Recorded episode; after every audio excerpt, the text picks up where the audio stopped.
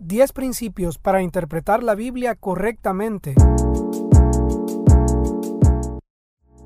La Biblia no es un libro cualquiera, es la palabra de Dios y precisamente por eso debemos ser responsables a la hora de interpretarla. Cualquier persona puede tomar una Biblia, leerla, estudiarla, examinarla. No sucede lo mismo con la interpretación, ya que en la Biblia se corre el peligro de ser mal interpretada. Para interpretarla bien hay que conocer y respetar una serie de principios. En esta ocasión te hablaré de 10 principios que te ayudarán a interpretar de mejor manera las sagradas escrituras.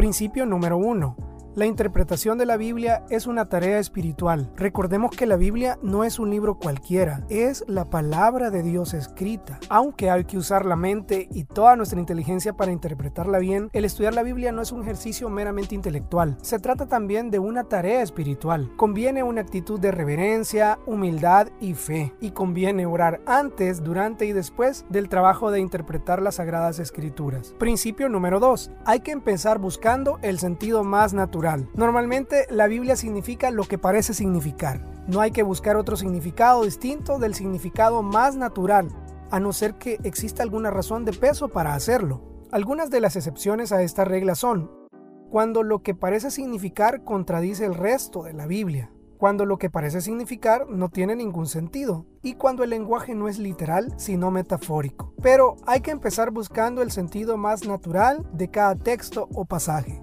Principio número 3. Cada parte de la Biblia debe de ser interpretada a la luz de toda la Biblia. Aunque los 66 libros que componen la Biblia fueron escritos por unas 40 personas diferentes en lugares diferentes a lo largo del milenio y medio entre Moisés y el apóstol Juan, en otro sentido hay un solo autor divino de toda la Biblia. Por eso, y sin negar las características propias de cada autor humano, hay en la Biblia una coherencia interna que refleja la coherencia de Dios mismo.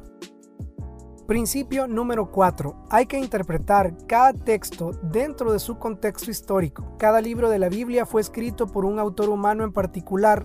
Por lo tanto, sería irresponsable pretender interpretar un pasaje bíblico sin tener en cuenta estos factores. Por eso tenemos que hacernos preguntas como, ¿quién escribió esto? ¿Cuándo lo escribió? ¿Para quién o quiénes lo escribió? En qué circunstancias lo escribió, con qué intención o propósito lo escribió y cómo lo entenderían aquellos primeros oyentes o lectores. Principio número 5. Hay que interpretar cada texto dentro de su contexto literario. El contexto literario en un pasaje bíblico se refiere a lo que está escrito antes y después del versículo que estamos estudiando.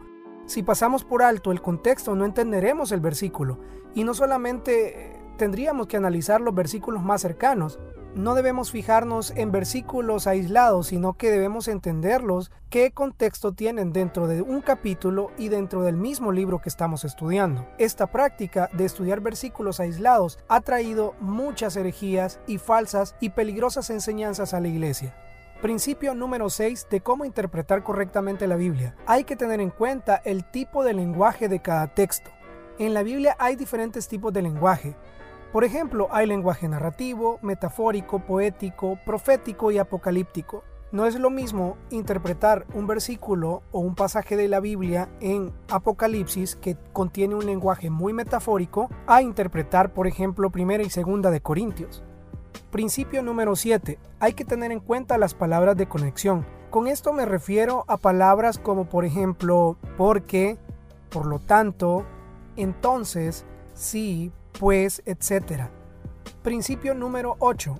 Hay que interpretar los textos menos claros a la luz de otros más claros. La Biblia es clara en sí misma, pero no siempre nos resulta tan clara para nosotros.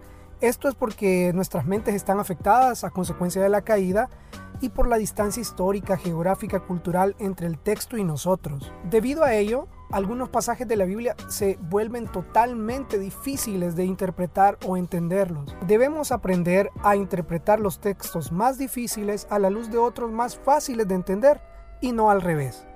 Principio número 9. Hay que tener en cuenta la versión original de cada texto. Las Biblias que usamos son traducciones de las lenguas originales y a veces son traducciones de las traducciones. Hay muchas versiones de la Biblia que son fiables, pero creemos en la inspiración de los documentos originales y hay bastantes ocasiones cuando el original nos puede ayudar a interpretar la Biblia correctamente. Recuerda también que cada vez existen más apoyos como por ejemplo diccionarios bíblicos, comentarios, Biblias interlineales, etcétera, que nos pueden ayudar a apreciar de mejor manera el texto original. Y principio número 10 de cómo interpretar la Biblia correctamente hay que tener en cuenta la dimensión cristológica. A pesar de las características concretas de cada libro, hay un solo mensaje principal a lo largo de toda la Biblia. Cristo, el Evangelio, la salvación. El Antiguo Testamento apunta hacia Cristo que va a venir y el Nuevo Testamento apunta hacia el Cristo que ya vino. Hay que tener en cuenta esta dimensión cristológica a la hora de interpretar cualquier parte de la Biblia.